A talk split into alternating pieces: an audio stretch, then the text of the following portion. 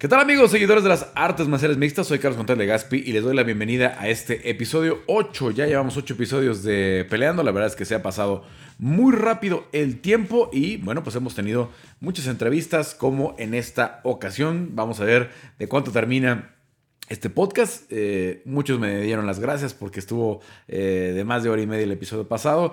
Eh, Rodrigo del Campo iba a estar 10, 15 minutitos porque andábamos con prisa para grabar ambos. Ya saben el tema de que nuestras agendas se han venido complicando mucho y acabamos grabando casi una hora. Pero la verdad es que creo que lo disfrutaron mucho y, y siempre el debate con Rodrigo es interesante y siempre se pone bueno. Antes de pasar a los temas que obviamente vamos a platicar de lo de que pasó con Cyril Gané y em, y ya el señor eh, Rosenstrike eh, de la pelea de Canelo contra Gilderin, de lo que viene para la próxima semana en UFC 259.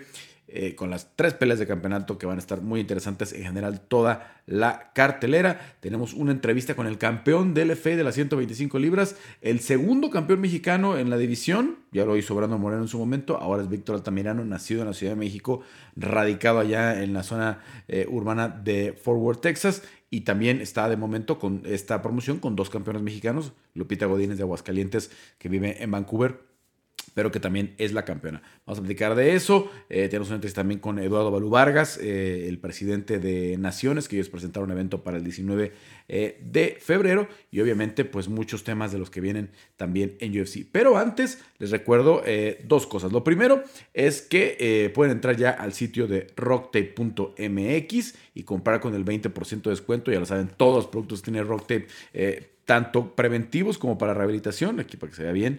Eh, este es el Rock Floss, eh, tienen la cinta, eh, aquí antes que se me caiga, la cinta tradicional de Rock Tape, ahí está, para que la, ubiquen, obviamente ya se la han visto ustedes a todos los atletas, normalmente que las usan, también es muy común en los gimnasios de MMA, los gimnasios de CrossFit, etcétera, etcétera, tienen todos los productos de la gama de Rock Tape, los Rock Balls, etcétera, todos con el 20% de descuento si usan el código de peleando, que es Rock Tape, eh, perdón, Rock MMA. R-O-C-K M-M-A. Y ya, con eso pueden comprar el 20% de descuento y ya pueden comprar también las playeras de la colaboración que estamos haciendo con ellos. Muy pronto podrán comprar los hoodies como este, siempre me equivoco, eh, los hoodies como este y ya están las playeras. Aquí con el, pecho dicen Rock Tape y en el hombro tienen el logo de Peleando. Esas ya están a la venta, ya las pueden comprar. Igual con el 20% de descuento usando el código de Rock MMA. Vámonos entonces a los temas de la semana. Em, primero, rápidamente, porque no hay mucho que comentar, eh, era una defensa obligada, sabíamos que era una pelea, eh, pues muy de trámite, de demasiado trámite para Saúl el Canelo Álvarez en contra de eh, Abne Gildirin, el, eh, el, turco, por, el, por varias razones. El Consejo Mundial de Boxeo lo puso ahí. Las críticas, los reclamos deben de ser al Consejo Mundial de Boxeo. Ya Canelo le tocado muchas críticas cuando no le hace caso a algún organismo, en el caso específico del, Consejo Mundial eh, de Boxeo, y dejó el cinturón. ¿No? Ya en su momento ya pasó y ahora lo tuvo que hacer, tuvo que tomar la pelea que le dijeron para poder mantener eh, los cinturones del Consejo Mundial de Boxeo, el de la AMB. Él quiere unificar todos los cinturones de las 168 libras y si perdía el del Consejo Mundial por no defender, pues no podía cumplir su objetivo y simplemente tenía que tomar esta pelea donde era favorito pues 51, nada más así era. Eh, me sorprendió un poquito que Joel Díaz detuviera la pelea ahí. Joel es un más agresivo en su estilo. Eh, yo lo ubico obviamente mucho más por lo que ha hecho con Cobb Swanson en varias peleas importantes con Cobb mucho más agresivo, pidiéndole siempre que vaya hacia adelante, etcétera, etcétera. Pero Cobb Swanson eh, tiene un estilo muy diferente, tiene una trayectoria muy larga y el MMA es diferente, ¿no? Joel Díaz es de estos pocos entrenadores que hacen la, la, la, transición ¿no? del MMA al boxeo o que pueden estar entrenando boxeadores para box y, eh, boxeo de artes marciales mixtas, que son niveles muy diferentes y, necesitan eh, recursos muy diferentes, defensiva muy diferente, pero que al final de cuentas, pues bueno, tienen éxito. Eh, Brando Moreno, por ejemplo, está trabajando con Drift Cortés, que trabajó con varios boxeadores en Tijuana. Miguel Reyes, el, el, coach de Dominic Cruz, de Goyito Pérez, también de Yaquinaba en, Tijuana en, su momento. Eh, hay varios ejemplos. Ahora Freddy que está entrenando a, a Tony. Entonces, eh, son, son, Tony Ferguson, son varias, eh, varios casos, aunque no son muy comunes, ¿no? Por ahí también en Las Vegas está Gil Martínez, que entrena boxeadores y, y, ha tenido algunos peleadores en el UFC, algunos muy destacados. Entonces, hay, hay algunos ejemplos, pero no es la normalidad. A veces el, al entrenador de boxeo le cuesta mucho trabajo el, las artes marciales mixtas. En fin, en fin, eh, hasta ahí el tema, no hay mucho que debatir. Sé que hay muchas críticas por ahí, como siempre para Canelo. Lo importante es lo que viene, lo de Billy Joe Sanders eh, en el 5 de mayo, luego si va a ser Kelly Plant eh, en septiembre y a ver, a ver si para el año próximo eh, Gennady Golovkin y Arthur eh, Beterbiev, que son peleas que la gente está pidiendo, que, que los fans están diciendo que son las que quieren ver, no sé si sea cierto, no sé si al final ya que se firme algo con Golovkin, ah, ya está viejo, con Beterbiev, le encontrarán algún pretexto, ¿no? Este, lento, porque 175, obviamente, alguna cosa de esas. Eh, pero bueno, hasta ahí el tema. Pasando a, la cartelera del UFC, eh, pues Derek Lewis, eh, perdón, Derek Lewis está esperando. en la semana supimos que, que, se lesionó de haberle pegado a, a, Curtis Blades. Y en una situación similar, Cyril Gané, por eso creo que se guardó los chutes, por eso creo que no intentó, la lucha. Él dijo, yo me voy a quedar en mi, en mi estrategia de de técnica, en mi eh, muy buen striking, cambios de guardia, lo hizo lo que quiso con el jab, con Yarcinho Rosé Strike. A, Yarcinho no, lo dejó hacer nada. Eh, básicamente, eh, de que depende mucho del poder, que depende mucho de la capacidad noqueadora, simplemente no lo dejó entrar con una muy buena técnica, con una muy buena defensa. lo bailó durante cinco rounds y se mantiene invicto Cyril Gané, que pues aunque él viene del mundo del Muay Thai del kickboxing, como ya lo había mencionado, pues también tiene sus sumisiones y también tiene un buen juego de grappling. Entonces es una amenaza importante, es un peleador inteligente, tal vez no tan espectacular como los, los knockouts de Engano, como los knockouts del propio Yarciño, pero es un peleador que puede ganar terreno y como ya lo platicaba durante la semana pasada en los lives que tuvimos en, para el grupo de colaboradores, suscríbanse por cierto, tenemos... Eh, martes y viernes eh, las charlas en vivo y con, mucho contenido en exclusiva. Eh, en esta semana, eh, les iba yo diciendo, Cyril Gané me gusta mucho por el choque estilo, creo que es el, el que podría dar una pelea más interesante a, John Jones eh, por las dimensiones, por el background. Eh, Johnny, hay muchas similitudes, o sobre todo en esta pelea del, sábado se vio mucho, ¿no? Las patadas así, estas patadas que son como a la, espinilla, ¿no? Para alejar al, al, oponente, tan comunes en Jones, el striking. Sacó algunos codos, no tantos, ¿no? Obviamente los codos de Johnson son afiladísimos y son, son peligrosísimos.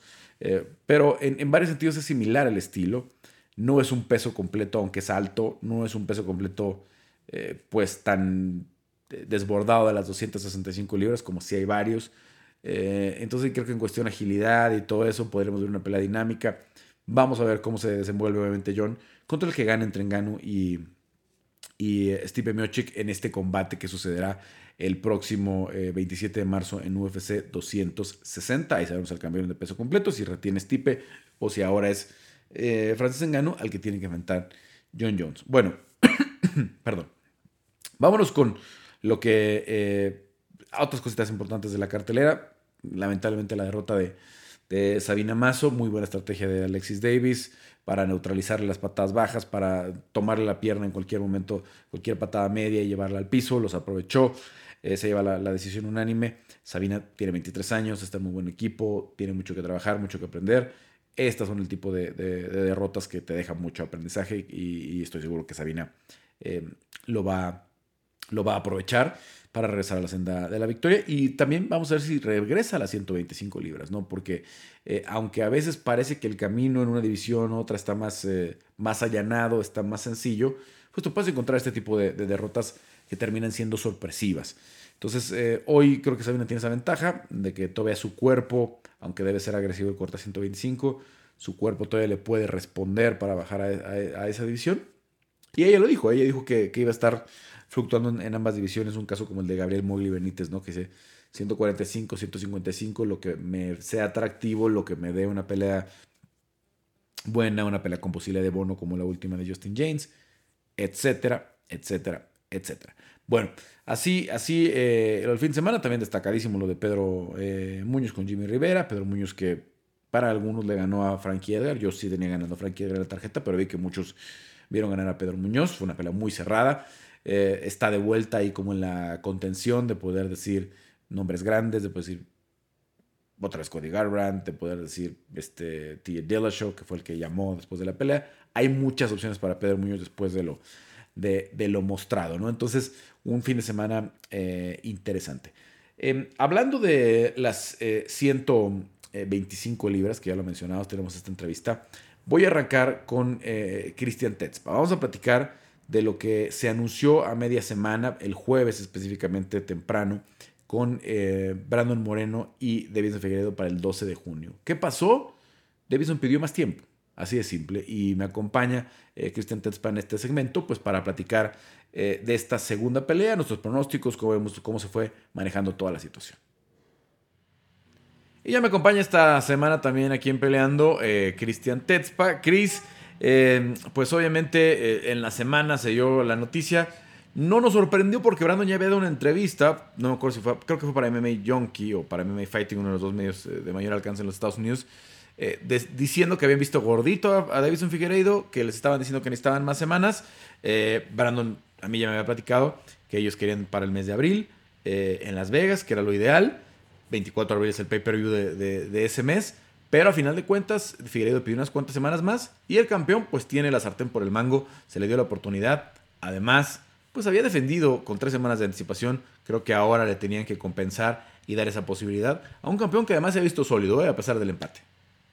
Sí, claro, creo que también esto eh, también habla del respeto que, que se empieza a generar alrededor de la figura de Brandon Moreno. Davison sabe también de las cualidades que tiene el mexicano, creo que debe de plantear eh, muy bien su estrategia ante un Brandon Moreno que también aprendió mucho de esa pelea que ha mejorado muchísimo, que ha mostrado esta evolución. Entonces, eh, pues creo que es aceptable, como tú mencionas, pues el hecho de que haya pedido un poco más de tiempo para, eh, pues para esta pelea. Y Brandon me parece que está listo en el momento eh, que se la den. Él lo ha dicho, o sea, él se mantiene pues siempre concentrado, siempre preparado, siempre cerca del peso, entonces yo creo que también estos meses le van a venir bien a Brandon para eh, para sentar cabeza, para concentrarse, para tomar eh, pues este compromiso con la importancia que tiene, ¿no? Porque me parece que volver a tener esta oportunidad por el cinturón es muy importante para un peleador como Brandon, que siempre está empujando hacia adelante. Las dudas para ambos, obviamente, porque pues eh, se enfrentaron en tres semanas de diferencia. Ninguno puede hacer un camp real pensando en el oponente, más que estar en peso, más que estar ágil, más que estar eh, en, la, mejor eh, de sus capacidades. Por más que, intentes en tres semanas no alcanzas a estudiar suficiente el rival, ahora creo que es una pelea muy diferente. Creo que es una pelea muy estudiada, una pelea en la que ambos van a presentar una estrategia eh, diferente. Brandon por ahí, algo que menciona mucho es que ya no le va a tener tanto respeto, ¿no? Que ya sintió la pegada, porque obviamente la, pegada de, Figueredo estuvo aterrorizando rivales en, en las 125 libras, para muchos un 135, que hace un esfuerzo muy grande para bajar a 125. Vamos a ver que una pelea diferente. Tal vez un Brandon mucho más agresivo desde el principio, tal vez un Figueiredo ahora mucho más respetuoso, ahora mucho más buscándole eh, tratar de, conseguir un derribo efectivo, eh, tratarlo de someter Brandon no es ningún chiste en el piso, es uno de los mejores eh, jiu-jitseros eh, mexicanos aplicados al MMA. Tal vez hay, hay jiu-jitseros mexicanos más condecorados a nivel internacional, que han ido más competencias específicas de jiu-jitsu, pero dudo que haya alguno que esté metido en el, MMA que tenga estas capacidades que tiene, que tiene eh, Brandon Moreno, ¿no? Entonces, hace algunos días le dieron ya también su, cinta negra por el, coach Raúl Arbizu y su maestro, Dean Lister, el maestro de, de, su maestro a, la vez. Entonces, eh, no, es, no, es no es cualquier cosa. Dean Lister es muy respetado. Así es que, bueno, pues es una. Eh, es una eh, cinta negra bastante válida, es una cinta negra bastante respetable y tampoco creo que Davison se vaya a sentir así súper cómodo de decir, vámonos al piso porque lo voy a someter en cualquier cosa, vamos a una pelea muy diferente, pero ojalá que sea intensa, ojalá que sea igual de, candidata a pelea del año como lo fue la, la del cierre del 2020. Sí, eso no me queda eh, la menor duda, ¿no? Si bien hay más respeto por parte de, de Davison Figueiredo, que también ya probó como las cualidades que tiene Brandon Moreno, creo que también eh, el mexicano, pues justamente em, ya sabe cómo es la pelea de, de Davison. Mucho se hablaba acerca de ella, que era un peleador muy poderoso. Brandon pues realmente reconoce como el poder que tiene, pero ya sabrá eh, plantear esa estrategia. pues justamente para poder eh, llevar a, una victoria, ¿no? Davison asegura que, tuvo mucho que ver la, situación de su, de su salud, que, estuvo con una infección estomacal eh, menos de 24 horas antes de la pelea, que llegó muy desgastado a la hora del, a la hora del combate. Yo la verdad no lo vi así. Yo la verdad vi un peleador fuerte, vi un peleador intenso, no vi un peleador enfermo, ¿no? Claro que después de la, intensidad del cuarto round, eh, el, volumen de golpeo, la forma en la que pegó Brandon, pues sí, ya para el quinto ambos estaban eh, agotados, pero no, yo no siento que haya sido eh, influenciado por un tema de salud, sino por la naturaleza de una pelea como la que vimos eh, con, las peleas de cinco rounds. Suele pasar eso, ¿no? Que, que, se quemen, que se gasten en un tercer o cuarto round, por eso le llaman los rounds de campeonato. A final de cuentas, terminó influyendo la patada baja con la que a Figueiredo le quitaron el punto y por eso tuvimos el empate. Si no, Figueiredo hubiera retenido. Hubiera retenido, eh, seguiría siendo el campeón, pero además se hubiera llevado la victoria. Y el, y el empate, obviamente, le da a Brandon este acceso directo a la revancha. Yo platiqué esa noche con Dana White, estaba feliz. Este, él quería eh, que volvieran a hacer la revancha lo más pronto posible, aunque sí dijo: les vamos a dar descanso, que disfruten de la Navidad, que disfruten de las vacaciones. Acaban de cobrar dos buenos cheques, el de 2.55 y 2.56 para ambos. Así es que una pelea creo que va a ser muy diferente Vamos a ver cómo hacen su estrategia. Brandon ya sabemos que está mudándose a Las Vegas o que está eh, cambiando su residencia para estar más tiempo en Las Vegas. Seguramente seguirá yendo y viniendo al, al, Gym Entran eh, de Tijuana, donde están la mayoría de sus compañeros y, donde está su, entrenador. Pero ya le tiene más fácil para hacer un campamento largo en Las Vegas, traerse a sus compañeros, preparar mucho más una estrategia, traer a más de sus coaches y que la pelea sea mucho más eh, seria, mucho más enfocada ya en un Davison Figueiredo y no nada más en hacer un camp a ver qué pasa, ¿no? A ver si de pronto se caía Alex Pérez y yo entraba de, de reemplazo en 255 o, o, hacerla con tres semanas de anticipación. Ahora sí, ya sabiendo durante seis meses que tienes esta pelea, vamos a ver, promete sacar chispas y este boxeo de, mexicano de, de Brandon Moreno, que además de lo que platicamos ya de su buen jiu-jitsu y su buena lucha que tiene, pues se ha venido eh, afinando mucho en los últimos meses eh, desde que regresó al UFC eh, cuando trabaja con, Drift Cortés. Así es que vamos a ver si puede llevarse a Drift, si puede llevarse a Andy Caballero. Obviamente el coach Avisu va a estar ahí en, alguna parte del camp, dependiendo de los compromisos que tengan, porque siempre tienen peleas en, otras promociones. Incluso ahora pues no sabemos qué vaya a pasar con, con Marcelo, con Macio con Pablo Sabori, con todos esos que están entre que ya están en el UFC o tocando la puerta, Teco Quiñones, que todavía está bajo contrato, etcétera, etcétera, etcétera. Muchas posibilidades que se pueden dar y veremos cómo se van manejando las cosas de aquí al próximo 13 de junio, 12 eh, de junio, perdón, seis meses exactos después de la pelea por el título. Hoy, Cristian, eh, a, un par de meses de, distancia, eh, tienes un pronóstico, tampoco te quiero comprometer, ¿no? Porque obviamente sabemos que los dos somos mexicanos, que nos gustaría ver ganar a Brandon. Pero, ¿tienes algún pronóstico de cómo se va a desenvolver la pelea? Yo creo que va a ser una pelea eh, igual de intensa que la, que la pasada. Creo que em, a lo mejor en los primeros rounds podría ser eh, no tan hacia adelante como lo mostraron ambos eh, en lo que vimos en diciembre, pero me parece que va a ser una pelea de cinco asaltos otra vez, también con mucha velocidad por parte de los dos, mostrando muchísima resistencia, creo que van a trabajar muchísimo justamente en la condición física, que ya sabemos que a Brandon le va muy bien en esta cuestión. Em, me parece que va a ser una pelea que también se va a desarrollar arriba. Obviamente, eh, si van al piso, pues creo que también eh, Brandon tiene todas las herramientas para, para poder eh, finalizar por su misión, aunque Davison también sea un experto. Em, yo creo que sí va a ser una pelea larga y que va a llegar a la decisión. Bueno, yo ahorita, con la información que tengo al día de hoy, creo que va a haber una finalización, ¿no? Creo que Brandon va a ser mucho más agresivo para buscarla y claro que eso lo va a exponer más, ¿no? Entonces, ya sea que la consiga Brandon o que, bueno, pues la experiencia de, de, Figueredo también aflore. Eh, hay que recordar que solo tiene una derrota en su carrera, ¿no? Brandon ya ha pasado por, por varios, varios escenarios en los que ha, eh, ha, sido finalizado, en los que ha perdido. Eh, pero al final de cuentas, yo creo que puede ser una pelea mucho más arriesgada de ambos. Con la información que tenemos al día de hoy, vamos a ir platicando obviamente más con Brandon, seguramente Davison Figueiredo da algunas entrevistas ya en la semana de la pelea y puede ser que la percepción cambie, pero al día de hoy creo que va a ser una pelea eh, en la que ambos salgan a terminar y, uno de los dos lo va a conseguir, lo va a conseguir. No, no está de más decir que, creo que va a ser Brandon, pues, pues sí, es, es, es natural. Eh, no, no, no, creo que sea en este caso un comentario válido de, mi parte, pero creo que sí eh, la situación va a ser así. Va a ser así de, que ambos van a buscar la finalización y ambos tienen la capacidad y el talento para finalizar al oponente. Así es que eh, ya, me, ya me tiene muy emocionado. Se van a pasar muy lentos estos, estos meses, al, al, estos semanas al 12 de, junio, pero seguramente todo México estará apoyando a Brandon Moreno en aquella ocasión. Bueno, Chris, pues gracias, este, gracias por tus comentarios y obviamente pues seguiremos platicando eh, mucho de aquí a, que se dé esa situación ya de eh, UFC 263. No, muchas gracias a ti. Créeme que a mí también se me va a hacer muy lenta la espera.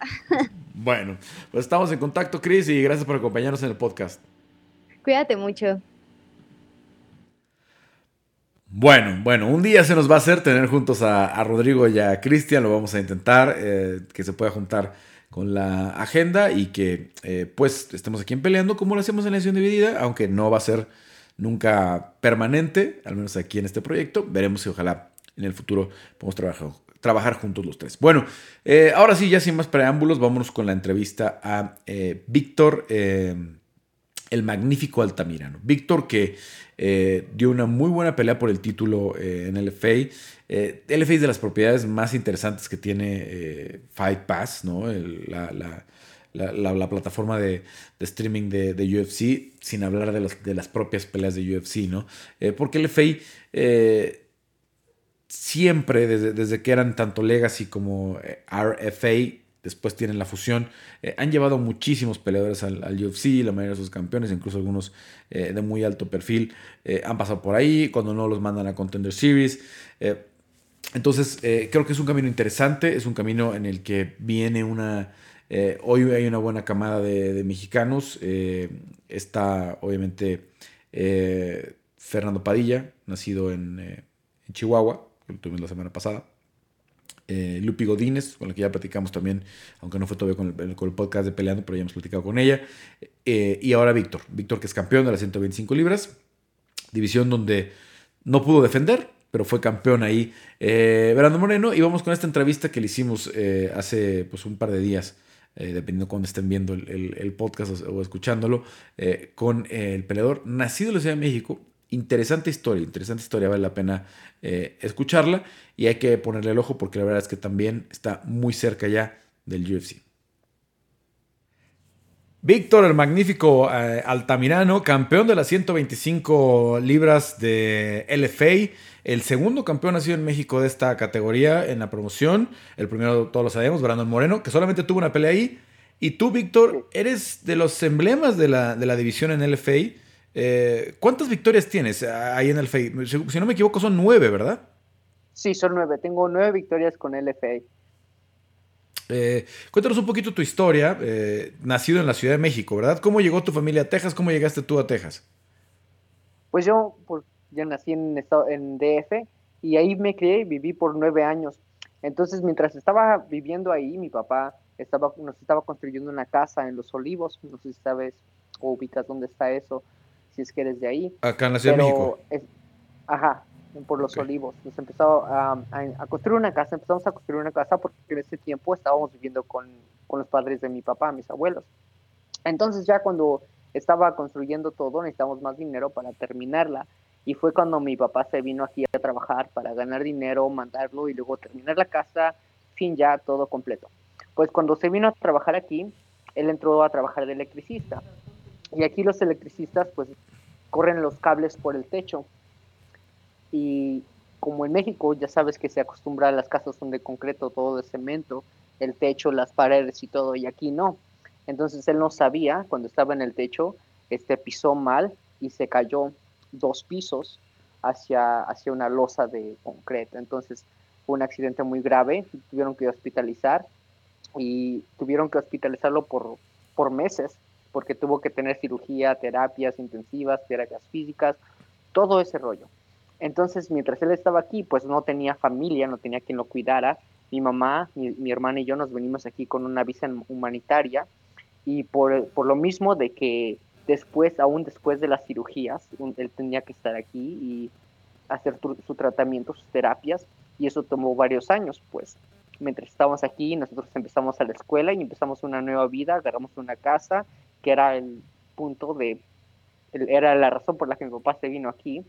o sea, tenías nueve años. ¿Tu hermana es mayor o menor que tú? Mi hermana es cinco años menor, o sea que ya tenía, como cuatro. o cinco. Wow, muy chiquititos. Y, este, y aquí nos quedamos, hicimos una nueva vida y empecé a, otra vez a las artes marciales. Yo, yo, yo la practicaba cuando estaba en México a los seis años, pero la dejé y luego la, la volví, a, volví a practicar a los doce. Y desde los doce años no he dejado de practicarla, siempre he buscado dónde practicar, dónde entrenar, qué más aprender de varias disciplinas y me ha llevado, me ha llevado donde estoy ahorita, como... ¿Qué, practicabas en México? ¿Con qué empezaste acá en México? En México empecé con taekwondo. Ok, como, como muchos, porque aquí en México hay escuelas de, taekwondo en, todos lados. En cada eh, esquina, sí. Y, y luego, em, ya llegando allá, ¿entraste directo al MMA a los 12 años o regresaste al taekwondo? No, regresé al taekwondo. Regresé al taekwondo y este, ahí me quedé como 10 años, 10 años practicando taekwondo y fue cuando yo me mudé de mi casa para ir a la universidad que empecé a, entrenar jiu-jitsu, en Brasil en jiu-jitsu y ahí en ese, en ese gimnasio donde, donde yo empecé otra vez, este, había muchas personas que competían no solamente en jiu-jitsu, pero también Muay Thai y también MMA. De hecho, mi entrenador fue un peleador profesional y él practicaba mucho eso. Y desde cuando empecé ahí... ¿Cómo se pues, llamaba tu, coach? Ah, se llama Juan Tatum. Juan Tatum. Ajá. Para, buscar también para que la gente eh, ubique y le dé crédito al, al que te introdujo entonces al MMA, ¿no? Sí, sí, sí. Muy, y, nuestro gimnasio se llama Peak Performance Wataga. ¿Que está cerquita de Fort Worth o en, qué zona estás? Eh, es, es un suburbio de Fort Worth. Ok, está cerquita de Dallas y de, esta zona urbana de Dallas que es muy grande, ¿no? Sí, sí. De hecho, es um, Dallas Fort Worth es como una metrópolis. Están como a 45 minutos de cada uno. Entonces manejando se conectan por carretera, pero es, es, muy fácil llegar de Fort Worth a Dallas, de Dallas a Fort Worth, dependiendo, claro, de la hora del día y que hay tráfico, ¿no?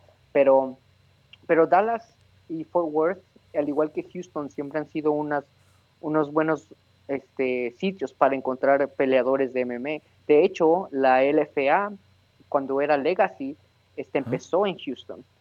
y fue de, ahí donde, donde empezaron.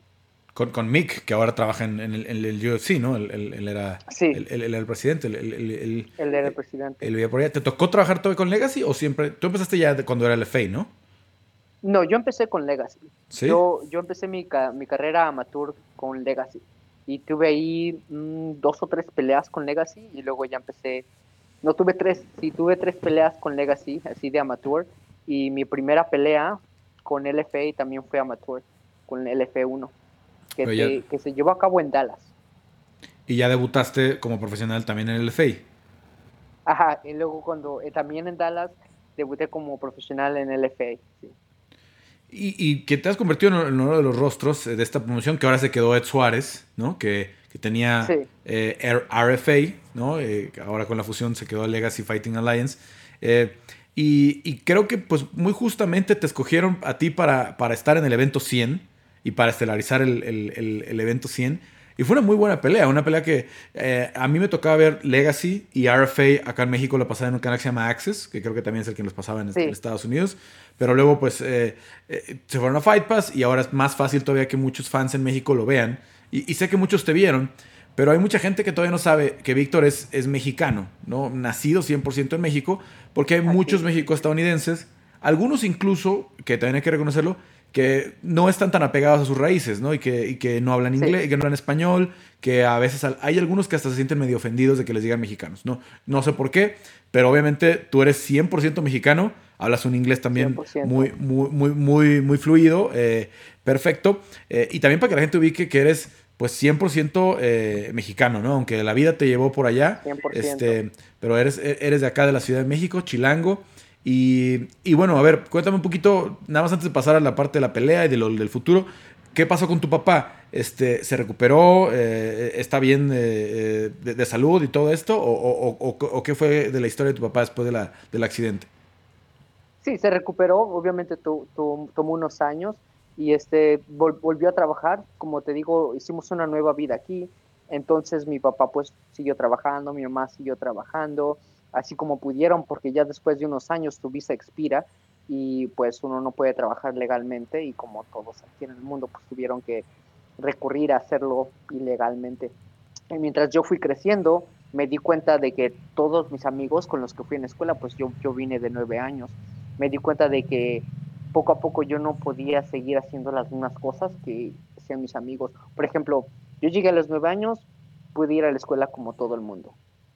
Cumplí 16 años, aquí la gente empieza a manejar, los chavos empiezan a agarrar su licencia, yo no pude hacer eso. Este, cumplen los 18 años, la gente, los chavos aquí ya tienen un trabajo o empiezan a ir a la universidad, yo no pude hacer eso. Entonces, mientras fue pasando el tiempo, yo me di cuenta de que no podía hacer todo lo que hacía la gente. Yo no tenía documentos para agarrar una licencia de conducir, para poder manejar, o de hecho para poner, para tener un, un trabajo o salir adelante independientemente, lo tuve que hacer también como mis papás, por debajo de la mesa, como todo. Y me di cuenta de que si algo no cambiaba, yo me iba a quedar aquí, así, atorado, trabajando en un restaurante, trabajando en construcción, trabajando de, de X, de lo que sea. Me sentí como que solamente tenía ciertas opciones. Y el gimnasio, el deporte, fue lo único que tuve en el que pude avanzar como, como, si no, como si fuera legal. Nunca me pidieron mis documentos para pelear, nunca me pidieron documentos para ir a torneos, nunca me, me pusieron ninguna barrera más que si era yo apto para hacerlo. Y mientras yo tenga las destrezas para participar, me dejaban participar. Entonces yo dije, ok, yo no, yo no me quiero quedar atorado, yo no quiero hacer lo que hace todo el mundo, yo quiero algo más, yo quiero algo grande y como no lo puedo alcanzar profesionalmente, tampoco lo puedo alcanzar por la escuela, pues deja, deja trato de alcanzarlo por el deporte que amo. Entonces por eso yo seguí en el deporte, por eso cuando me ofrecieron trabajos mejores, yo dije que no, porque yo, yo no quería abandonar lo que no me, nunca me abandonó a mí, que fue el deporte. Entonces, gracias a eso, gracias a, al deporte. Yo digo que me inspiró y me dio, me dio la fuerza, la inspiración, la dedicación de seguir adelante, pues me trajo aquí donde estoy. Eh, pues, pues buena decisión, Víctor, porque ya estás eh, cerquita de, las. Ya estás en una liga muy importante que es el FA y eres campeón. Sí. Eh, es una liga que cada vez gana más prestigio. Y es una liga que, lleva más peleadores al UFC. Que me imagino que es el, siguiente paso, ¿no? el, plan. ¿Quieres defender? ya te sientes listo, si te llaman mañana, necesitamos un 125. ¿Cuál es tu plan? Yo estoy listo, yo estoy listo, este, no, no tomé mucho daño en la pelea, entonces si me llaman mañana, si me llaman la semana que viene para pelear el UFC, yo estaré listo, podré hacer el peso y, este, y es lo que a mí me gustaría, me gustaría pelear para la UFC. Este, el F me ha dado unas grandes oportunidades, estoy muy agradecido y si me piden que defienda el, el cinturón, pues lo voy a tener que defender, aunque a mí honestamente me gustaría ir a la UFC. Simplemente por el hecho de que como amo ese deporte, tengo tanta pasión por ese deporte, lo quiero seguir haciendo, pero económicamente no, no lo puedo seguir haciendo por muchos años. Al menos que, lleve que llegue a la UFC y me empiecen a pagar mejor. Si, si llego a ese punto, entonces yo lo puedo hacer seguro, yo lo puedo hacer con más confianza, yo lo puedo hacer a todo, yo lo puedo, yo, le, yo me podría dedicar completamente y, al 100% a ser un mejor peleador. Especialmente ahora que mi esposa está embarazada, vamos a tener un hijo Julio, y eso me pone a mí presión de que, ok, si, si quiero seguir haciendo esto, también necesita darme algo de vuelta, además de mi pasión, además de mi gusto, además de mi placer. Yo nunca voy a dejar de hacerlo por placer, pero también tengo una obligación a mi familia. Y con la UFC es la mejor oportunidad que tendré yo para seguir haciendo lo que yo amo con la gente que amo. Eh, hace rato mencionaste que te fuiste a la universidad. ¿Pudiste estudiar entonces de alguna forma eh, alguna carrera o, te dedicaste siempre a trabajar? No, yo pude estudiar un poco. Fui a la universidad por un semestre. Por, bueno, me gradué con una, una, una licenciatura de ciencias y luego quise hacer mi bachillerato de, de lenguaje. Creo que estaba estudiando lingüísticas, pero no hay trabajo en, esa, en esa carrera estudiaste los primeros dos años y luego ya no hiciste el bachelor, digamos, ya no lo terminaste. Esa parte, ¿no? Correcto. Ok. Entonces, pero digamos que sí puedes decir hoy, digo, claro que no estamos pensando en eso, este, porque estás en un muy buen punto de tu carrera, pero sí podrías decir, yo me quiero dedicar a, proveer a mi familia, eh, como dices, mi esposa está embarazada y podrías dedicarte a, trabajar allá. Pero traes este, esta pasión y estas ganas de, de ir al UFC. Y mira que si te ves en el espejo de Brandon Moreno, que llegó en el 2019 al LFA y fue campeón, y, llegó y hoy sabemos dónde está, ¿no? Peleando contra el número uno del mundo. Brandon Roybal, que llegó, que fue campeón también del LFA y, llegó a impactar el, UFC de, manera inmediata, ¿no? Hasta el grado de llegar a pelear con Brandon. Eh, ¿Cómo te ves tú? Porque tú tienes 30 años, ya tienes 9 victorias, este... Eh, ¿Cómo te sientes en, esta cuestión de la, de la, madurez? ¿Y cómo te ves en el espejo de, Brandon Roybal o de Brandon Moreno, que son de los algunos, porque han sido muchos de LFA que han llegado a UFC dentro de tu división? Sí, me siento, me siento con confianza.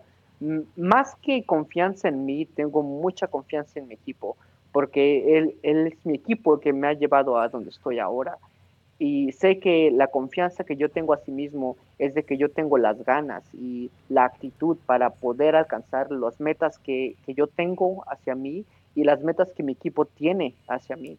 Y afortunadamente nuestras metas son iguales. Ir a la UFC y ganar el campeonato ahí, el cinturón de la UFC. Ya que sabemos que lo puedo hacer. Gané el cinturón de LFA, lo hice, lo hice bien, quiero seguir adelante como dices tú, muchos campeones de la FA han ido al UFC y si ellos lo pueden hacer, yo también lo puedo hacer. Entonces, me siento, me siento con mucha confianza si es que va, voy a ir a la UFC. Quiero demostrarle al mundo, quiero demostrarle a todos que, estoy aquí para quedarme. Sé que trabajas con, FRM, que es una agencia muy grande, que es una agencia que pues, ha, representado campeones y, muchísimas estrellas. Eh, ¿Qué te dijeron tu management después de esta victoria? Pues me felicitaron, obviamente, y este me dijeron que, el siguiente plan es con UFC, es lo que quieren, porque también ellos, obviamente, este, ambos nos beneficiamos si es que gano más dinero. Y no solamente eso, también el prestigio que mi gimnasio, yo y la compañía de FRM tendrían si es que mandan a otra persona al UFC. Entonces, nos conviene a todos que mi próxima pelea sea para la UFC. Entonces, no, no hay este no hay ningunos planes para ir hacia atrás. Nosotros queremos ir adelante y queremos hacerlo lo más pronto posible. ¿Estarías dispuesto a entrar a un Contender Series o algo por el estilo ah, si no hay la oportunidad antes en UFC? Estaré dispuesto a eso, sí. Este, ya sé que el, último peleador de, de, LFA que ganó el cinturón, Jimmy Flick, él fue y peleó en el Contender Series y ahora está en la UFC. pero como dice Moreno, Moreno fue directamente a la UFC. Y no creo que Moreno haya tenido el, el, cinturón de LFA. Entonces, si yo tengo el cinturón de LFA y Moreno no, y él está en la UFC, ¿por qué no puedo ir yo directamente a la UFC?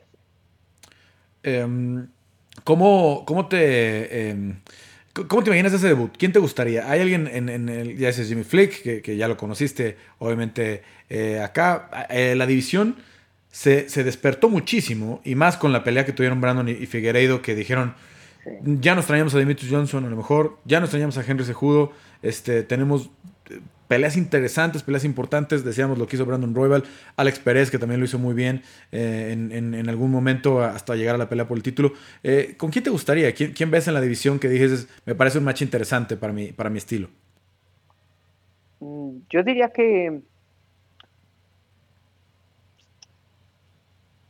Moreno. Moreno sería una buena pelea, simplemente porque pues nos gusta pelear, nos gusta pelear. Hay muchos peleadores muy buenos que tienen muy buen jiu-jitsu, muy, muy, buen, muy buena lucha olímpica, pero, pero si se trata de una pelea que entretiene, una pelea con dinámica, pues yo diría que sería Moreno. Una guerra de mexicanos. Me encantaría pelear con Homero, una guerra de mexicanos, porque sé, sé, que, sé que vamos a pelear duro, sé que vamos a ir hasta el final, o uno, o yo lo noqueo, o él me noquea, pero va a ser una pelea que la gente va a querer ver. No va a ser una pelea aburrida, no, nunca, muy, muy raramente ves a un peleador mexicano en una pelea aburrida. Pues dos mexicanos, va a ser una pelea muy buena. Ojalá, ojalá que, que, llegue pronto esa oportunidad de estar en el UFC y luego ver cómo, cómo se da eh, el camino, porque obviamente hoy pues Brandon está en el top. ¿Cómo viste la primera pelea? ¿Te gustó? Eh, ¿Cómo la tenías tú calificada? Eh, me imagino que, le pusiste atención al ser pues de, tu división y todo.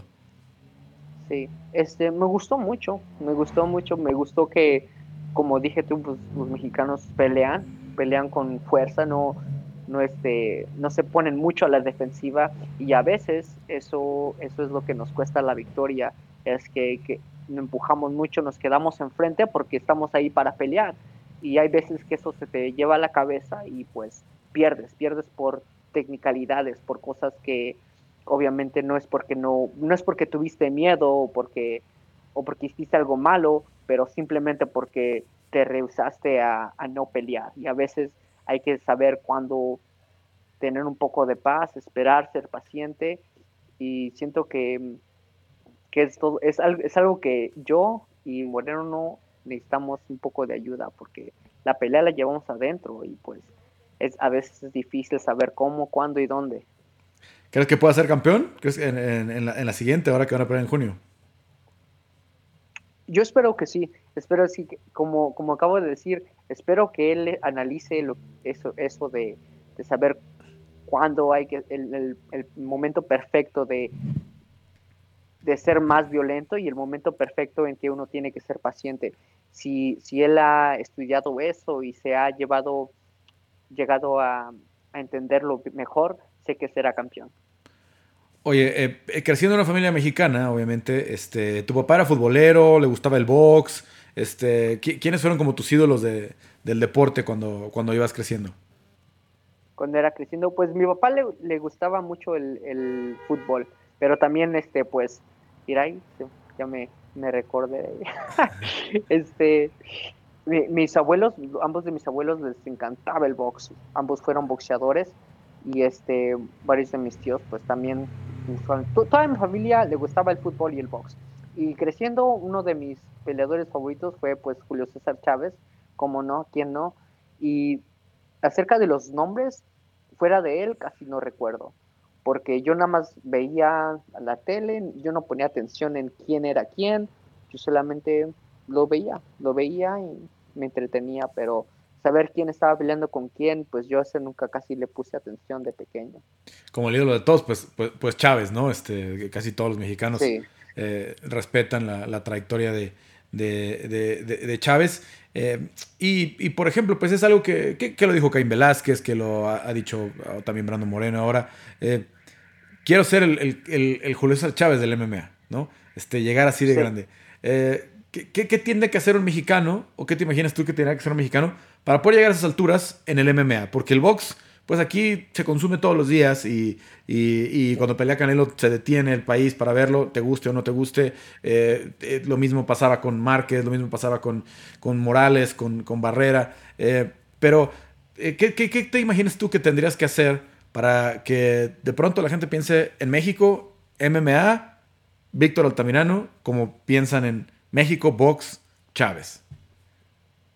Pues lo primero que debería hacer es estar orgulloso de ser mexicano.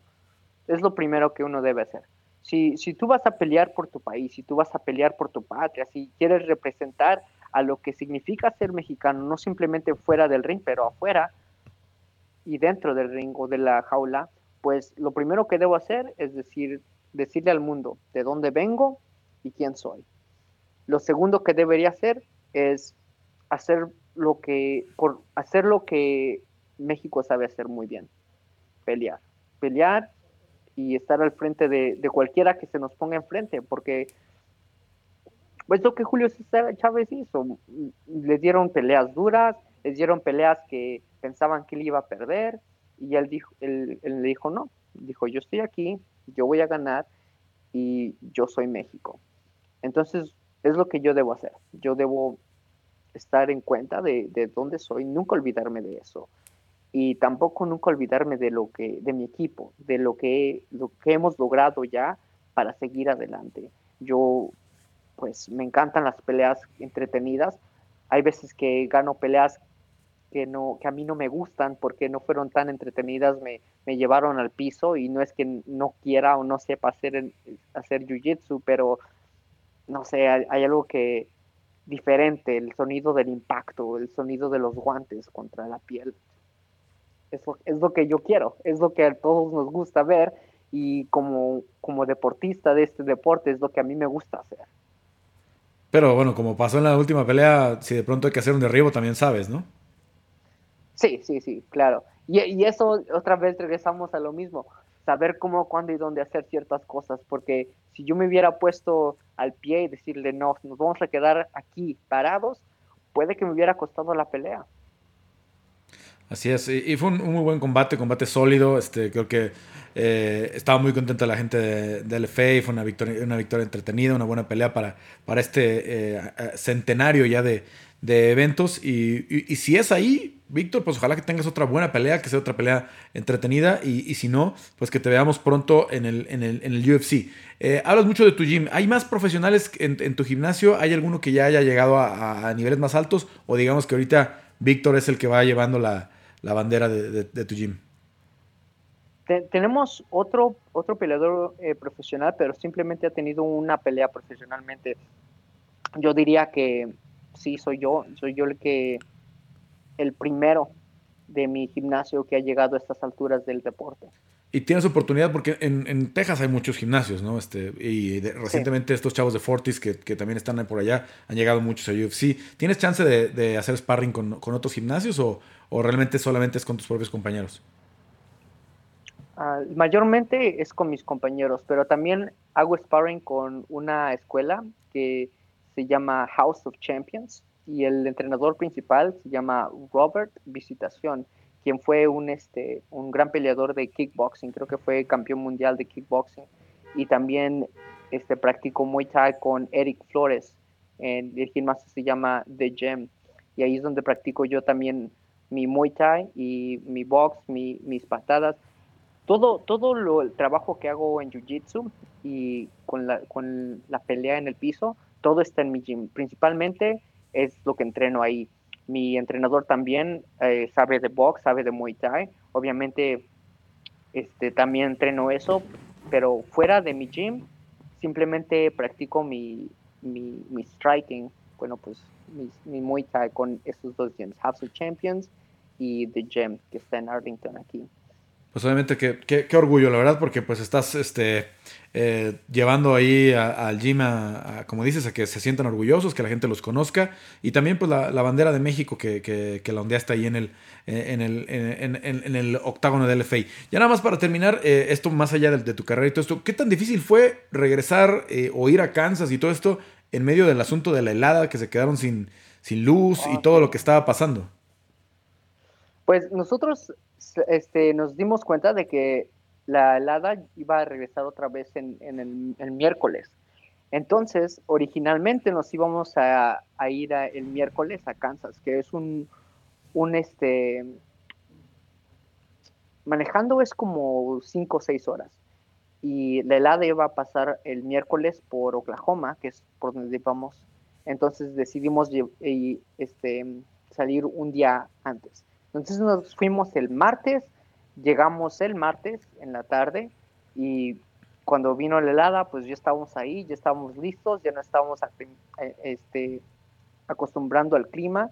Entonces fue una buena decisión. Otra vez mi equipo hizo una muy buena decisión para llegar ahí y no tener que estresarnos de cómo íbamos a llegar y si íbamos a llegar a salvo o a tiempo.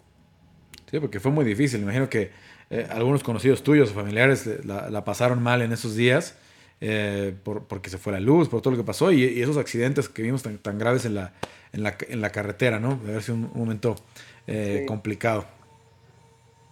Sí, de hecho hubo un peleador de, que, con el que yo he peleado, Rashad Robinson, que se supone que iba a estar en esta carta conmigo en el FA, pero por eso del clima, pues no pudo, no pudo llegar a Kansas. Y aquí también, mientras estábamos, mi entrenador y yo en Kansas, el miércoles, un día antes del pesaje, este, unas, una algo de la plomería se rompió en nuestro gimnasio y pues empezó a inundar todo nuestro gimnasio. De hecho, cuando regresamos, regresamos directamente al gimnasio a empezar a limpiar porque ahí estaban todos quitando las quitando todas las pesas, todo el equipo, todo el equipo, todo lo que es nuestro nuestro gimnasio, lo estábamos moviendo, lo estábamos secando. Básicamente renovamos todo el gimnasio en una semana porque pues casi casi se inundó todo. Pues bueno, pues eh, ahora sí que de, lo mucho que pasó la, gente de Texas y en el norte de México, que hubo muchos, muchos problemas por esa situación. Víctor, pues eh, mucha suerte. Eh, estaremos pendientes, obviamente, si hay una defensa en el FA o si llegas directo a UFC, pero pues parece que es cuestión de tiempo, que te vamos a ver por allá. Y ojalá que, cuando llegues, pues impactes también en la división como ya lo han hecho eh, otros mexicanos. Esa es la meta. Pues gracias por el tiempo, Víctor, y un abrazo hasta allá, hasta la zona de Forward. Muchas gracias, Carlos. Muchas gracias por todo.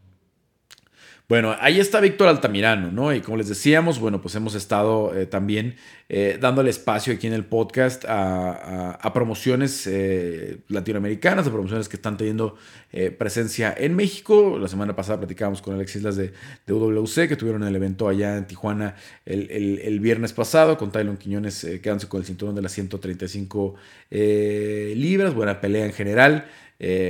también, obviamente, la buena actuación de de, Navarrete, eh, que vence a un eh, buen jiu brasileño, lo somete, se vio muy bien físicamente en 205 libras, a mí hasta me daba la impresión que, podía, que puede bajar a 185 en algún punto de, su carrera. Ya obviamente será decisión de su equipo y de la gente de su acondicionamiento físico ver cuánto más, porque 20 libras pues son todavía 10 kilos, no suena a lo mejor muy fácil decir, ah, sí, que las baje y se va, a ver bien, pero por estatura, por la complexión, yo creo que todavía puede eh, bajar un poquito y además va a tener más posibilidades de mantener su pegada y, así porque ya llegando con los estadounidenses, con más brasileños, con las bestias que podemos ver en Europa en las 205 libras, como eh, por ejemplo este Magomed Ankalaev que peleó contra Nikita Krylov el fin de semana. Y no, me refiero en un mal sentido las bestias, ¿no? En el tamaño, en las dimensiones que tienen, eh, pues incluso bajar hasta 185 podría beneficiarle, pero no es una cosa fácil, no es una cosa de un día al otro, y sigue haciendo, sigue haciendo récord y sigue eh, demostrando un talento para pensar estar en el UFC en un par de años. No, no, no, creo que haya una prisa ya para, para meterlo, pero que pueda llegar eh, como el primer peso medio, ¿no? Ya estuvo muy cerca, eh, nacido en México, ¿no? Porque obviamente ya ha habido pesos completos, como Caín, como eh, Ike, que, incluso estaba agendado para pelear con, Jorge González, y hacemos la, pues la lamentable historia de Jorge que, dio positivo antes de, poder eh, debutar en el UFC. Eh, entonces, bueno, les decía, hemos estado dando espacios, también por cierto, en la pelea de la malvada, qué, mala actuación de la referee, que dio por ahí vueltas, se, se hizo hasta viral. Tardó muchísimo en tener esa, esa eh, pelea. Sí lastimaron la malvada, sí le, pegaron fuerte en el ojo, pero pues ya la rival, todo lo que se, comía estaba, este, pues se iba contra la jaula, se tiraba al suelo con cualquier patada, eh, esperando tal vez, o un milagro poder tomar la pierna y hacer alguna llave por ahí o que la, que la interviniera y se tardó bastante. Eh, por ahí yo estaba platicando con el Pube Alvarado que estuvo en la transmisión en inglés de Fight Pass eh, eh, y me decía pues que, esta chica, el referee, pues ya, ya tiene rato referiendo en, en, en Tijuana. Una mala noche en general se puede tener. No sé qué percibía para seguir pidiendo pelea la referee, pero al final de cuentas pues estábamos muy lejos, muy lejos de que de que fuera una pelea todavía con vida. En fin, así se dio la, situación y bueno, eh, hablando de eso, pues eh, eh, la próxima semana, el próximo 12 de marzo, está Lux 012, ya platicamos acá con Diego López, platicamos también con Macio Fullen en, su momento, que son los estelares de esta cartelera, y también también vamos a platicar con Eduardo Balú Vargas. Él presentó ya algunas de las peleas de, de, su cartelera para el próximo 19 de marzo va a ser en Monterrey, ha asociado con una promoción eh, de, Monterrey, que es propiedad de Héctor Molina, como es combate extremo. Y vamos a ver, obviamente, peleadores. Balú Vargas era el matchmaker de combate. Y va a ser muy natural, muy natural que, que lleguen algunos peleadores de combate a, esta promoción, pues ya conociéndolo obviamente, y que muchos de ellos son talentos que él detectó y que él trajo a combate, ¿no? Entonces, pues ya tenemos el caso de, del Ghost Pepper, que va a estar enfrentando a Ciel el Terror, eh, de este eh, Levi Marroquín, que obviamente se convirtió en estrella de, combate cuando ganó la Copa Combate, y, varios eh, peleadores de la zona de Monterrey, locales que van a estar ahí planes de ir a Sudamérica, etcétera, etcétera. Pero todo eso lo escuchamos ya de la voz de eh, Eduardo Balú Vargas. Bueno, pues vamos a platicar con Eduardo Balú Vargas, presidente de Naciones eh, MMA, eh, esta nueva liga. obviamente a Balú lo conocemos con toda la experiencia que tuvo como matchmaker, haciendo pues uno de los mejores matches, trayendo los mejores talentos que, tuvo combate o que ha tenido combate. No sabemos qué va a pasar con combate en realidad. Pero, eh, eh, Eduardo, pues ya anunciaste eh, la fecha y también una cartelera bastante interesante con varios nombres precisamente conocidos de los de combate y otras caras nuevas, ¿no? Sí, sí, pues muchas gracias para, empezar por la, invitación, te agradezco mucho. felicidades con todo lo que te con, todo lo que estás haciendo, andas por todos lados, ya te veo en el, en el UFC y noticias y la madre mía, entonces felicidades, felicidades por el crecimiento a ti, antes que nada. Gracias, eh, gracias, igualmente. Y por, dar, y por darnos el espacio. Eh, pues bien, muy bien, mira, eh, pues muy contentos de, del primer evento este 19 de marzo. va a ser en, en Monterrey, Nuevo León, con la pelea estelar de Eric Pepper eh, González y Ociel eh, el Terror Rodríguez. Eh, una pelea que a mí me llama mucho la atención porque pues, los dos me hacen muy similares, ¿no? los vi pelear ambos contra el Rock El Pidio, que tiene el, oponente en, común, y se me hicieron como que los dos son similares. Entonces, yo soy fan de, de Ghost Pepper, me tocó verlo pelear varias veces en Combate Américas. Ociel me ha tocado verlo pelear también, me tocó verlo pelear en Combate Extremo. Ociel es de Saltillo, ¿verdad? Es, de. Es, de, pero entrena. Pero entrena, entrena en Monterrey con el equipo de, de Levi Marroquín, con Lions eh, con Ino. Entonces eh, me llamó la atención y dije, creo que este va a ser un buen tiro para, para, para debutar en, en, Naciones MMA. Y también tenemos a este Levi Marroquín, que ya lo conoces, el primer campeón de, de la Copa Combate, uno que salió de, de, suplente, de Cancún, que salió de suplente, ¿no? y le terminó ganando lo que es John Castañeda y, y Marcelo Rojo, que ya dos peleadores que ya están, eh, uno por ya está en el UFC y otro por entrar al UFC. Entonces, Levi sí me ha llamado mucho la atención, me gusta como pelea. Eh, y, otros peleadores que tenemos en las carteleras también que, van a estar haciendo sus debuts.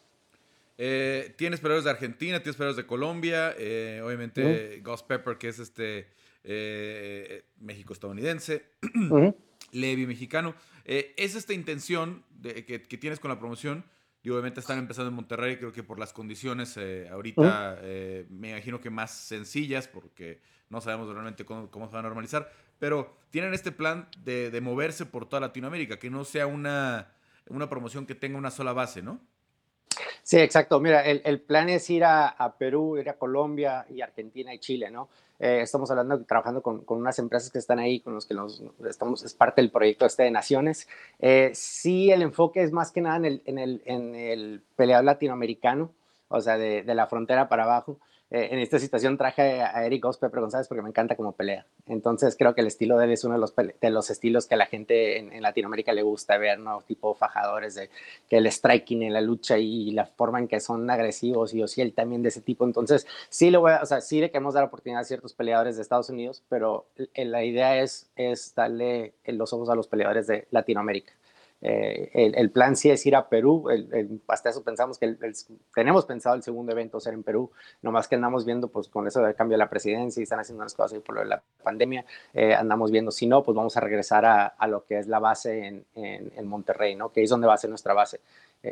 creo que es, importante tener una base en, cada país y, para nosotros va a ser en Monterrey. Pero sí, el plan es ir por, Latinoamérica y usar peleadores locales de esas, de esas áreas. ¿Quién es el, el equipo de, de, naciones, digamos? Porque obviamente platicábamos mucho tú y yo y sabíamos que estabas viajando a Sudamérica, que venías a México a ver talento, eh, que me, imagino que te quedaste con una carpeta muy grande de los que no alcanzaron a entrar en, en combate, ¿no? O los que tuvieron poquitas peleas en combate que que seguramente los estarás invitando. Pero ¿quién más está ayudándote en, en, esta, en, este proyecto? Pues mira, eh, mi, socio principal es Héctor Molina, que igual lo conoces por, por eh, ser de, combate, extremo. combate extremo, ¿no? una de las, de las empresas con más trayectoria en, en México. Eh, ellos, ellos como, hacían casi todos los eventos en Monterrey, eh, salían, o sea, cerca de ahí, pero en ese instante lo que hicimos es eh, combate extremo se queda, va a estar trabajando con peleadores como debutantes o con peleadores de amateur y de ahí vamos a sacar también talento, ¿no? tipo para entrar a naciones y lo de naciones donde puedan.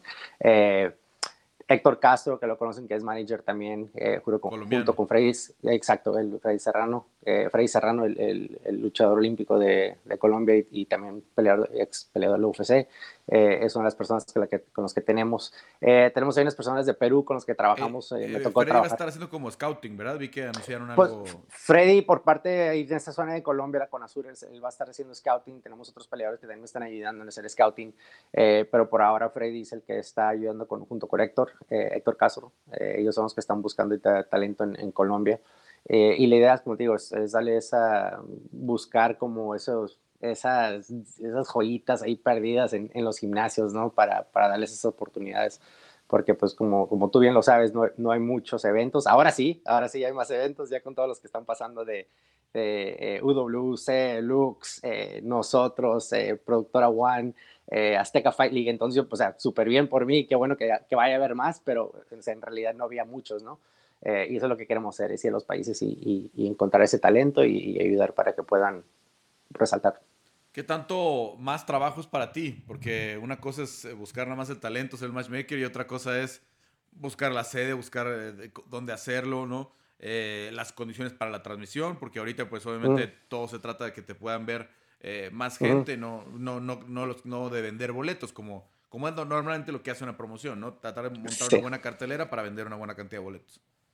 Sí, eh, es algo nuevo para mí que estoy aprendiendo, pero creo que estoy rodeado de gente que, que también me está enseñando y, pregunto, o sea, es como, es como, como el deporte en sí mismo, tienes que aprender y con el tiempo vas, o sea, te, rodeas de, de, coaches, por decir, eh, y son los que me están ayudando y me están guiando y cosas así, o sea, sí pregunto porque hay cosas que no, que no conozco y cosas que estoy aprendiendo, eh, pero como te digo, traigo, traigo muy buen equipo, traigo gente que, que me tocó trabajar en, en televisoras cuando estuve mi tiempo con Combate Américas. Eh, pero fuera de eso, o sea, casi sea lo mismo en, Combate Américas para lo que sean los eventos de Latinoamérica. Me tocaba hacer casi todo menos las cosas de las televisoras. Pero, pero bien, o sea, es, es una, algo nuevo y, y pues como es, es, es, de nosotros, también como que más, más le echamos, ¿no? Eh, eh, ya mencionabas algunas otras promociones que crecieron en los últimos 3, 4 años, cuando eh, estuvo, también tuvo su presencia de combate en México y en los Estados Unidos. En comparación de esas promociones, ¿qué, qué, qué es lo que va a aportar Naciones al mercado mexicano y al mercado latinoamericano? ¿Cómo describes Naciones como una promoción diferente, una promoción única, digamos? Pues te voy la verdad, no, no conozco muy bien, o sea, veo las, las peleas de Lux y de UWC y, y, AFL y todo eso, o sea, soy, soy fan, soy fan del MMA igual que tú, UFC, me encanta ver las peleas, me encanta ver el talento, eh, no, no sé exactamente cuál es el plan de ellos eh, en cuestión de, de, lo que me acabas de preguntar, pero lo que te puedo decir es que queremos ir nosotros a, cada país y, y como que queremos que la cartelera esté llena de peruanos o que esté llena de colombianos y de los países alrededor como Ecuador, Guatemala, cosas así donde los puedas ver, ¿no? Porque me ha tocado, y, o sea, yo por experiencia que lo hice, también cuando hacíamos los eventos en México era mexicano, mexicano, mexicano, un extranjero. ¿Sí me entiendes? Entonces, eh, y era porque estaba ahí, o sea, no, no, no porque no porque los podías traer y cosas así, por las visas y, madre mía, entonces lo que queremos hacer, hacer los eventos ahí para poder darle esas oportunidades a los peleadores, para, para que la gente los vea. Eh, que me tocó hacer cuando fuimos a Perú, eh, me tocó también, o sea, el scouting que me tocó hacer en Argentina y Chile, en Colombia, que al mismo tiempo me tocó, creo que era uno de los Nogueras, eh, yo iba detrás de él, o él iba detrás de mí o yo iba detrás de él, entonces nos brincábamos de país y, y luego pues venían y lo veían a él y me tocaba ir a verlos a ellos, entonces eh, sí, sí encontré bastante talento que, que todavía no me ha tocado pelear en, en, ninguna de estas empresas. Eh, ¿Cuántos eventos tienen planeados este año? Ya, ya las de ciertos países en específico. Mencionaste como cuatro, ¿no? No, no, no, el plan, el plan son ocho, el plan son ocho, o sea, van a ser como cuatro en Monterrey seguros eh, y, los demás entre eh, Perú, Colombia, eh, si se puede Chile, Chile también, es lo que andamos viendo. Argentina es el que ahorita ando, ando negociando todavía, buscando unas, unas fechas, y, pero igual se repite Colombia y Perú, dependiendo cómo, cómo vaya a pasar o sea, todo esto lo de la pandemia y sean los permisos, porque ahorita, por ejemplo, en Perú están cerrados hasta eh, mediados o finales de mayo, creo. Eh, entonces, no, no, o marzo, perdón. Entonces, no, no, no, sé si van a dejar, porque si entras a Perú tienes que hacer una cuarentena como de 15 días, 20 días, algo así. Entonces, eh, ahí se dificulta un poco, ¿no? Pero en eso ando viendo. Pero el plan son 8, 8. Pues felicidades, Balú. nada más para la gente, 19 de marzo, eh, la cartelera, se transmite desde la Arena Sulaimán, no está abierta al público, eh, no, no, no, aunque hay gente acostumbrada por combate extremo y otras promociones que han visto ahí, no está abierta al público, pero van a ser transmisión 100% eh, gratuita y digital por el streaming, ¿verdad? Sí, va a estar a, a, través de MMA1 eh, que, con que me toca trabajar también con ellos en, Entre Rounds. eh, sí, Entre Rounds. Entonces, MMA1, eh, con ellos vamos a estar viendo y vía el canal de YouTube de Naciones y de Instagram y de Facebook y donde sea redes para que la gente lo pueda ver y, conocernos, ¿no? Eh, más que nada queremos darles, o sea, queremos que nos conozcan y, y vean el, el, evento. Entonces, este 19 de marzo es el, es el, estreno de nosotros. Bueno, vi que en este anunciaron que va a estar Andrés, tu compañero del Enter Rounds, y Goyito con Alejandra, ¿verdad? Haciendo la transmisión. Así es, así es. Eh, era parte del deal que tenía que hacer con, con Andrés. no, no, pero fíjate, no, eh, me, gustan todos ellos. O sea, obviamente había muchos por qué escoger. Eh, pero sí, es, el plan de, de, tenerlos ahí ellos. Creo que, creo que obviamente Goyito, siendo uno de los primeros peleadores que, que, salió de México, ¿no? Y ha estado y peleador de, de Bellator ahorita, igual que Alejandra, creo que, que van a, va, va, a ser buena la transmisión. Entonces, a ver, muy pues contento. pues hay pendientes este 19 de marzo, obviamente hay mucha gente con alta expectativa, como dices, eh, está empezando apenas la, temporada, están empezando apenas los eventos, pero se viene un año eh, con mucho trabajo para los peleadores, que es lo más importante, y ojalá que les vaya bien eh, Balú y que pues se pueda cumplir el objetivo con los eventos y con el desarrollo del, talento. Muchas gracias y gracias por el apoyo y a todo el mundo gracias y, y ojalá puedan ver el evento este 19 de marzo eh, de Naciones MMA. Ahí estaremos al pendiente. Abrazo Balú. Y bueno, ya nada más para cerrar, vamos a revisar rápidamente lo que viene para UFC 259. Eh, si el COVID lo permite, eh, yo voy a volar a Las Vegas eh, y, ponemos changuitos siempre, nunca, me gusta confiarme de, de lo que pueda hacer el examen, pues vamos a estar por allá. Vamos a estar por allá con estas tres peleas de cinturón. Y la próxima semana platicaremos desde, desde Las Vegas. Pero también pues vamos a ver cuántas peleas nos termina tirando el, eh, el, COVID. La verdad es una cartelera que parece que hubieran armado eh, a mano, que hubieran armado para tener todo lo que se pudiera, ¿no?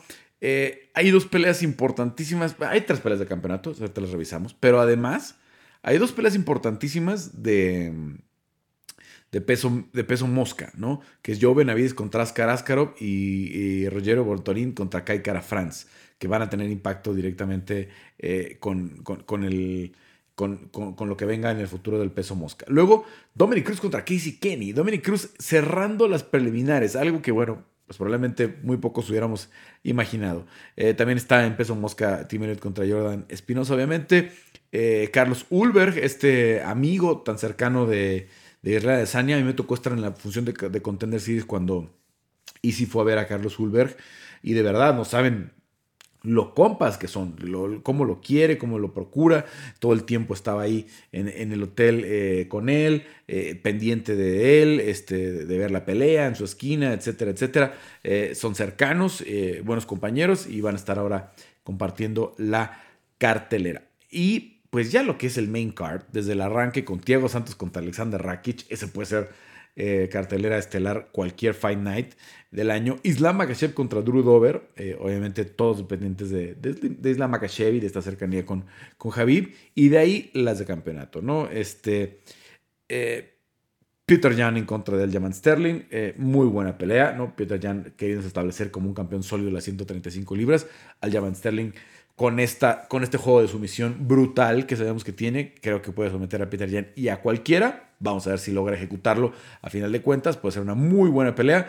En el co-main va eh, Amanda Nunes en contra de Megan Anderson. Eh, creo que la más flojita de las tres peleas de campeonato porque sabemos que Amanda es demasiado superior a cualquiera. Si le hizo lo que le hizo a Cyborg, si le hizo lo que le hizo a eh, Holly Holm. Eh, se ve difícil que Megan Anderson pueda traer algo diferente a la mesa. Eh, es una división con muy poca profundidad y por eso está ahí Megan Anderson, porque no tiene muchas victorias, porque ganando un par de peleas puede eh, ser la, la, contendente al título. Pero al final de cuentas es una división que hicieron para Cyborg, ya no saben qué hacer y, y ahí sigue ese cinturón por disputar. Y la verdad, hoy con una Amanda Nunes que ya creció, que ya ganó peso, ganó masa muscular para inventar a Cyborg que se siente súper cómoda, eh, pues está ahí en la 145. No sabemos cuándo va a defender el cinturón de las 135 libras. No lo defiende desde el mes de diciembre de 2019, es decir, ya cumplió un año en diciembre de 2020. Y por los tiempos, pues al menos va a durar año y medio sin, sin, defenderlo, ¿no? Porque estará defendiendo la próxima semana el de las 145. Y ya sabemos, Jan Blakovic defiende el cinturón de las 205 libras en contra de Israel Adesanya, que sube una división. Eh, vamos a ver cómo le va, porque Easy no tenía un corte muy agresivo en las 185 libras. De hecho, casi todos los 185 eh, lo consideraban ligero, lo consideraban que le faltaba masa muscular. A final de cuentas, lo que termina pesando es, eh, qué tan duro pegas, qué tan preciso eres, qué tan rápido eres no el peso. Esto no es una competencia de fisicoculturismo, no, es una competencia de levantamiento de pesas, es una competencia de, habilidad, es una competencia de estrategia y es una competencia de inteligencia a la hora del combate que, la, la tiene, ¿no? E incluso en peleas aburridas y para, ¿por qué no decirlo como es? Malas como es la de Joel Romero, eh, pues demostró ser mejor que Joel por un pelito, por un pelito, en una pelea bastante, bastante flojita, pero pues no hay nada que recriminar en la de Paulo Costa, ¿no? A Paulo Costa le hizo una muy buena estrategia, lo lastimó en la parte de abajo, en las piernas, le fue quitando movilidad y después lo desmanteló con las manos eh, por arriba y lo hizo pedazos del brasileño, que muchos pensaban que lo podía noquear a, a, a, Desaña, ¿no? Yo realmente en la que estaba seguro que tenía más peligro era en la de eh, Joel o en, la de Kelvin, y Kelvin sí lo pudo meter en problemas, ¿no? Sí lo castigó muchísimo, eh, en una de la, que fue tal vez la pelea del año en el 2019. Eh, Jan Blakovic viene demostrando su super pegada. De, después de haber perdido con, con Thiago Santos, eh, su carrera cambió totalmente. Eh, está en una racha espectacular el polaco, demostrando lo que le llaman el, Polish Powers, el, el, poder polaco. Y desde ahí, super knockout con Luke Rockhold batalló con Yacaré, fue decisión dividida, pero luego knockout a Corey Anderson, que ya está en Bellator. Luego el knockout de Dom Reyes, que de verdad, pues muy pocos lo veíamos venir de esa forma. Eh, yo la verdad, eh, me encanta el estilo de Dominic Reyes, la lucha, las manos, todo. Creo que le ganó tres rounds a, John Jones y que pudo haber sido el campeón, pero a final de cuentas eh, tuvo su oportunidad del cinturón ya contra Jan Blachowicz y perdió. Y hoy Jan es un campeón totalmente meritorio y vamos a ver qué tanto puede evitar eh, este striking tan sofisticado que tiene Israel Adesanya. En, en, general, una cartelera muy interesante la que tenemos para la próxima semana y pues obviamente los, eh, los estaremos ahí eh, presentándoles toda la cobertura. Los invitamos a que nos sigan en MMA porque los contaré Legaspi, CS Legaspi en Twitter, en el canal de YouTube de Papá Legaspi, en el Instagram de arroba Legaspi. Vamos a estar subiendo mucho contenido durante esta semana y las semanas previas a UFC 260 esperamos podernos quedar, eh, si, si, si, todo lo permite, vamos a andar por allá por Las Vegas para estos siguientes cuatro eventos y probablemente algunos más. Vamos a ver, vamos a ver cómo nos va y si, y si como les digo, si las condiciones se van dando, es el plan. Veremos qué termina sucediendo. Bueno, gracias por acompañarnos en, este podcast de Peleando. Como siempre, se les agradece eh, muchísimo que compartan, eh, que comenten, que den like a los que están suscritos al grupo de colaboradores que tienen el acceso dos días antes al, al, podcast, pues también se les agradece mucho. Ojalá que la comunidad siga creciendo. Ahí está el botón de suscripción, son solo 49 pesos al mes el equivalente a 2 dólares cuando yo lo, cuando yo lo formé, era la, cuota más barata que aparecía. Eh, la verdad es que queremos que la comunidad sea más grande, no se trata mucho de, juntar dinero. Y también recuerden pues, que ya en estos días les vamos a estar eh, pues, eh, ofreciendo estos hoodies. Las playeras ya están por ahí, así es que ojalá puedan apoyar de alguna forma porque pues, las coberturas no son nada baratas. De momento todavía no tenemos quien nos apoye en lo económico en ese sentido y lo hacemos obviamente pues para seguirles llevando la mejor información, para seguirles eh, teniendo eh, los mejores eh, contenidos, las mejores entrevistas que ojalá, ojalá que se nos presenten en los siguientes días. Bueno, em, si están en YouTube, no olviden suscribirse, activar las notificaciones, igualmente en Facebook, compartir, darnos un like y también suscribirse porque ya estamos muy cerquita de los 70 mil likes. Y en Spotify, eh, Apple Podcast y Google Podcast, pues, pues también suscríbanse, compartan, inviten a sus amiguitos para que esta comunidad siga creciendo. Ya lo saben, hashtag siempre peleando. Yo soy Papá Legaspi. Regreso la próxima semana. Ya les contaré las condiciones. Ojalá que podamos hacer el podcast en video. Pero si el internet no nos da, si la capacidad no nos da muy, muy bien, pues a lo mejor lo tendremos que hacer solamente en audio. Pero ya les voy platicando y ya les iré avisando. El podcast de Peleando va a seguir, aunque estemos por allá. Muchísimas gracias. Y bueno, pues obviamente nos escuchamos y nos vemos probablemente en el podcast número 9 de Peleando.